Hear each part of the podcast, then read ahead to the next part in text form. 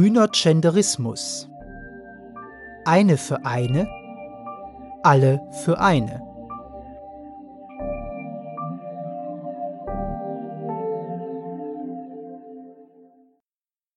Ein Beitrag von Deborah Rieschka.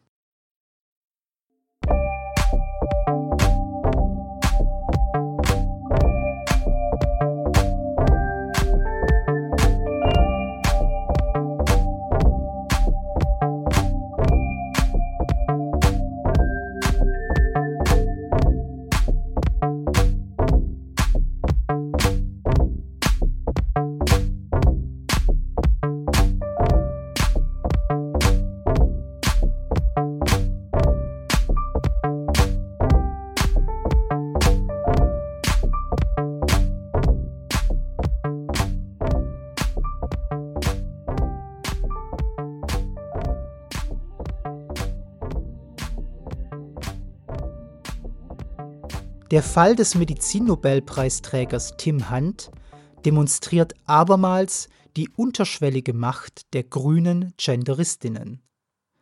Sie, die doch als Vertreter und Verteidiger der Natur zu sehen sind, sagen aber mittlerweile unwissentlich ihrem geliebten Ziehkind Natur den Kampf an. Und ihre einst gestellten Forderungen wurden zu Ideologien. Sie stehen ihnen nun aufgrund ihres ideologischen Gutmenschentums machtlos als Marionetten gegenüber und lassen sich widerstandslos mittreiben. Widersprüche folgen Widersprüchen im grünen genderistischen Gedankengut. Eine Widerspiegelung ihrer grünen logischen Fähigkeiten? So propagieren zum Beispiel die grünen Genderistinnen dass es kein biologisches Geschlecht gebe. Folglich sei die Unterscheidung von Mann und Frau unzulässig. Gleichzeitig aber setzen sie sich für Feminismus und Genderismus in jeglicher Hinsicht ein. Sind diese beiden Positionen miteinander vereinbar? Logisch bestimmt nicht, aber vielleicht intuitiv, ich meine weiblich intuitiv? Man sieht, dass die grünen Genderistinnen ganz ihrem Kind Natur verbunden sind denn sie ersehnen wieder den primitiven Naturzustand des Menschen.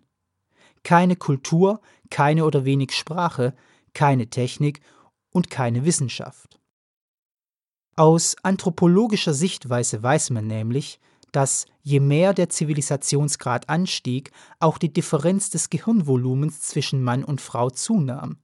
Das bedeutet, dass auf unterster zivilisatorischer Ebene kein Unterschied im Gehirnvolumen zwischen beiden Geschlechtern festzustellen ist. Erst diese Größendifferenz des Gehirns aber ermöglichte komplementäre Arbeitsteilung und diese wiederum Fortschritt, zivilisatorisch, kulturell und technologisch.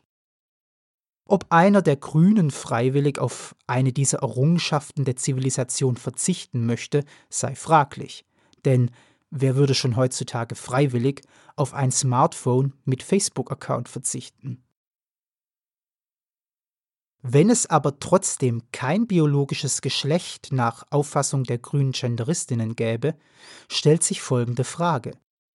Weswegen differenzieren diese zum Beispiel in einem ihrer Anträge zur Mitgliedschaft der jungen Grünen beim Geschlecht zwischen Zitat weiblich und nicht weiblich? Dies spiegelt doch die Annahme der Existenz eines Unterschiedes zwischen Mann und Frau bei den grünen Mitgliedern dar. Nur eben unter einer Dominanz der Frau und gleichzeitiger Benachteiligung sowie Unterdrückung des Mannes. Matriarchat statt Patriarchat also. Hier wird das von den Grünen kritisierte Geschlechtsdifferenzieren angewandt. Sie widersprechen sich also selbst.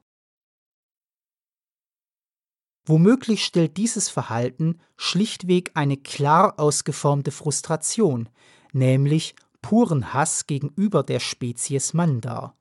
Wer dahinter steckt? Alles von Männern enttäuschte Frauen, die nun ein unglückliches Dasein fristen müssen. Ist es Zufall, dass die größten bekennenden Genderistinnen Lesben oder die nicht gerade für Männer anziehendsten sind? Oder aber alleinerziehende Frauen, die ihrer Ansicht nach ein Kind von einem Mann aufgebrummt bekommen haben und sich nicht mehr selbst verwirklichen können? Mit dem Kind fehlt ihnen letztendlich die Zeit zur Suche eines Vaterersatzes. Aber auch den Besuch von Selbstfindungskursen, dem Entdecken und Erforschen des eigenen wahren Ichs verhindert das Kind. Auf der anderen Seite dieser frustrierten Frauen finden sich noch diejenigen, die in jungen Jahren selbstbestimmt ihren Körper zur Verfügung stellten. Sie genossen das Leben in vollen Zügen, aber nach Jahren eines Lebens in Saus und Braus merken diese plötzlich, dass die Zeit nicht spurlos an ihnen vorbeigegangen ist.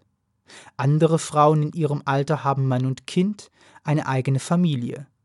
Sie hingegen, die tollen, selbstbestimmten Frauen, stehen plötzlich alleine da. Sie alle wollen aber nicht alleine sein, alleine leiden, alleine unglücklich sein. Deswegen ziehen sie andere Frauen mit in ihren Strudel der Einsamkeit und des Leidens. Warum sollen nur sie leiden und die anderen glücklichen Frauen nicht?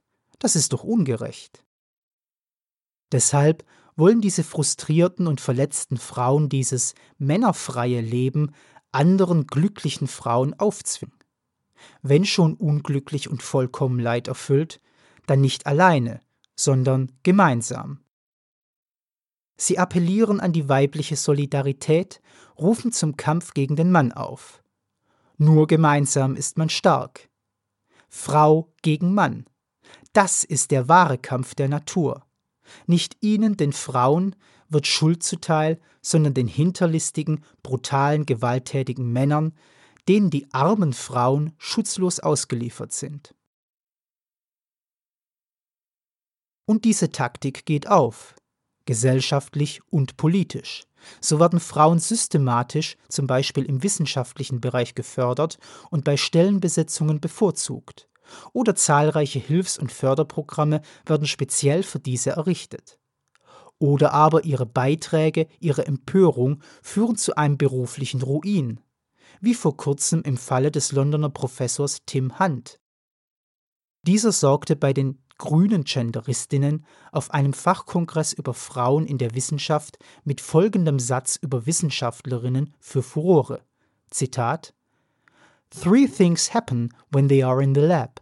You fall in love with them, they fall in love with you, and when you criticize them, they cry. Zitat Ende.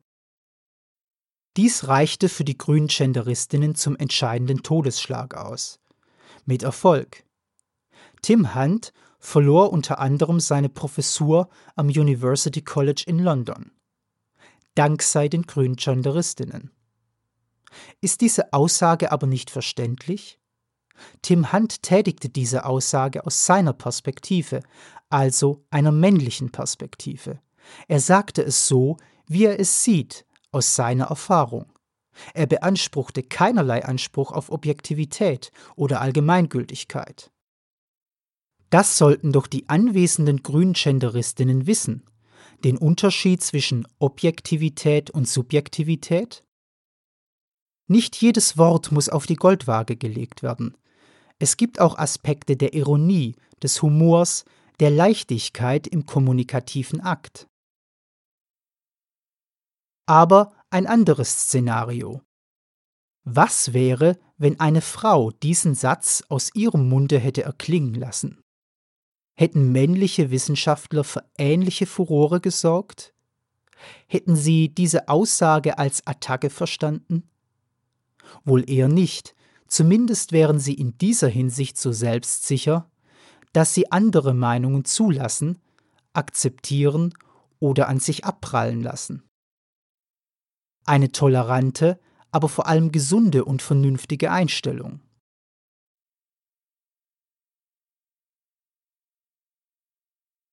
Daher erscheint es, dass nicht die Vernunft, sondern Emotionen, nämlich unter anderem rein purifizierter Hass, diese Gendervertreter antreiben muss. Sie sind Geknechtete ihrer Emotionalität, unwissend, warum sie in diesem Strudel des Wahnsinns gefangen sind. Aber das wollen sie auch nicht wissen. Männer unterdrücken und verfolgen Frauen. Punkt. Das war so, ist so, wird und muss so sein. Ein anderes Faktum kann und darf im grünen genderistischen Netz des Denkens nicht vorliegen. Die Frau oder Mutter Natur kann nicht anders als Vater Staat hierbei um Hilfe zu bitten.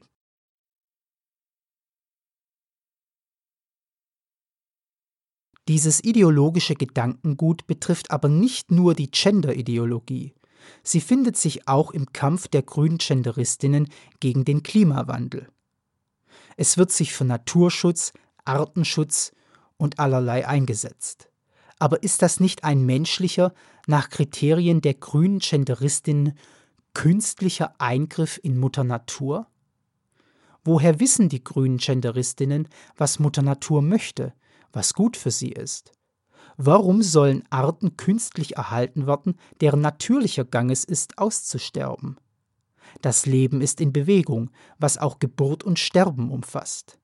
Oder wie Heraklit sagte, alles fließt. Und diese Bewegung findet sich auch im Gedankengut der grünen Genderistinnen. Doch leider transzendiert diese nicht das ideologische Denken, wie der Genderismus verdeutlicht. Sie bleibt stattdessen in ihrer grünen genderistischen Immanenz gefangen. Und diese ist ein schönes Beispiel, wie auch in ihrer anfänglichen Intention gute und vernünftige Ideen durch ideologisches Denken ins Gegenteil gekippt werden können. Somit schaden sie mehr, als sie nutzen und tragen unnötig zu Polarisierungen unterschiedlicher Meinungen und einer Intoleranz gegenüber anderen, möglicherweise nicht verständlichen Standpunkten bei.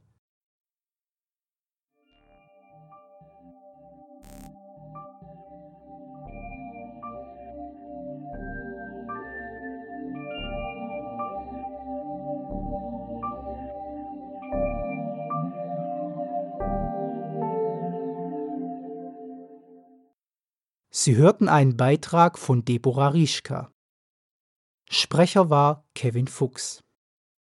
Weitere Beiträge finden Sie unter www.kunkti.net.